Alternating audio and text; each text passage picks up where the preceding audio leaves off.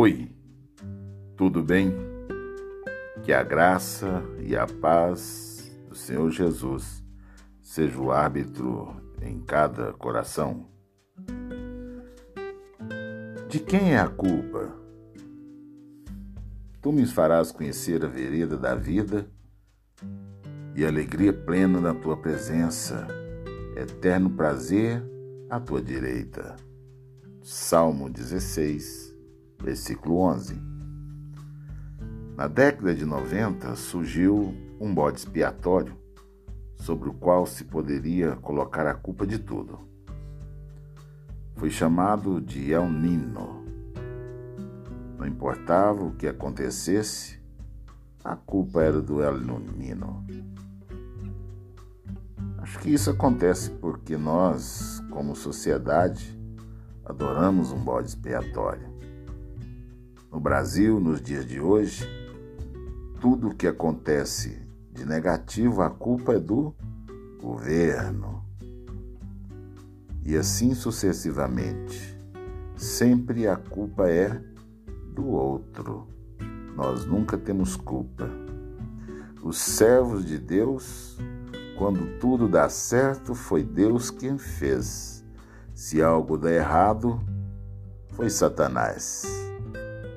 Alguém sempre leva a culpa de algo. Adoramos alguém ou algo em quem possamos colocar a culpa, porque estamos vivendo numa época em que ninguém mais quer assumir a responsabilidade por suas ações.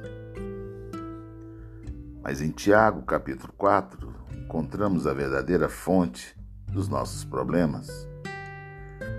Tiago nos diz que ela vem de nós mesmos. Sim, vem de dentro de nossos corações, do nosso desejo pelo prazer. De onde vêm as guerras e contendas que há entre vocês? Não vêm das paixões que guerreiam dentro de vocês? Tiago 4, versículo 1. A maior parte de todos os conflitos da vida vem das nossas inclinações pela busca do prazer.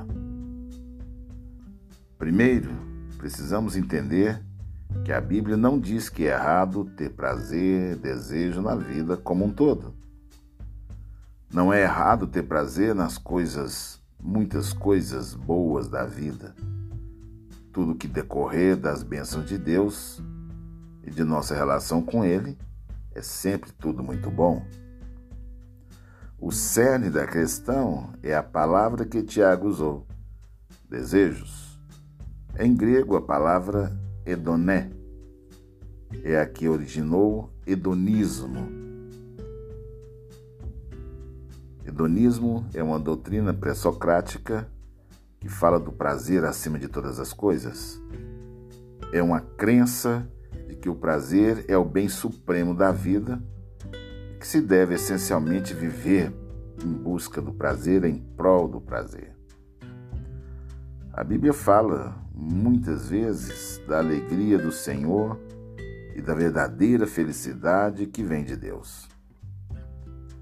Então, o que se impõe é a decisão final entre agradar a nós mesmos ou agradar a Deus. É uma decisão individual de cada um. Mas no momento de fazer a decisão, nosso coração pende sempre para o lado oposto daquilo que Deus deseja, porque nem sempre o prazer está em servir o Senhor. O prazer, inúmeras vezes, é em satisfazer a concupiscência dos olhos. Satisfazer a concupiscência da carne é viver a soberba da vida. Mas quando isso acontece, nós buscamos um bode expiatório. Eu cometi o deslize, mas a culpa não foi minha. Eu fui tentado pelo Satanás, eu fui tentado pelo diabo. Ah, foi Deus que permitiu, porque na minha vida nada acontece se não for por permissão de Deus. Buscamos sempre um bode expiatório. Mas a palavra de Deus, trazendo luz ao nosso coração, nos chama à responsabilidade.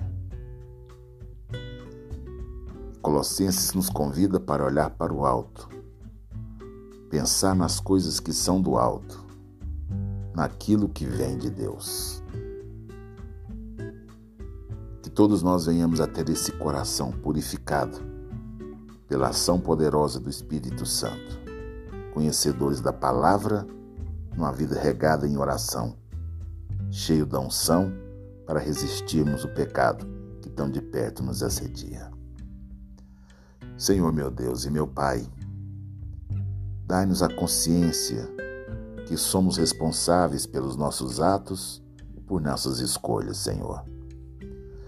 Que nós tenhamos a consciência, Pai, hoje, que o que eu plantar será a colheita de amanhã.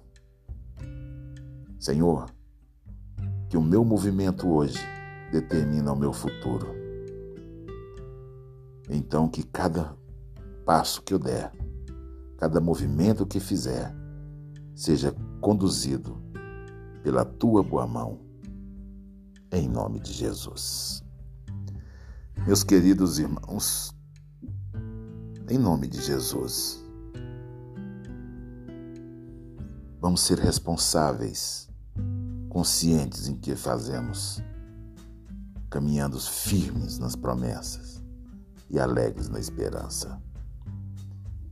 Em paz eu me deito e logo eu pego no sono porque só tu, Senhor, me faz repousar seguro. Tenha todos uma boa noite, em nome de Jesus, sabendo que amanhã, amanhã é um novo dia.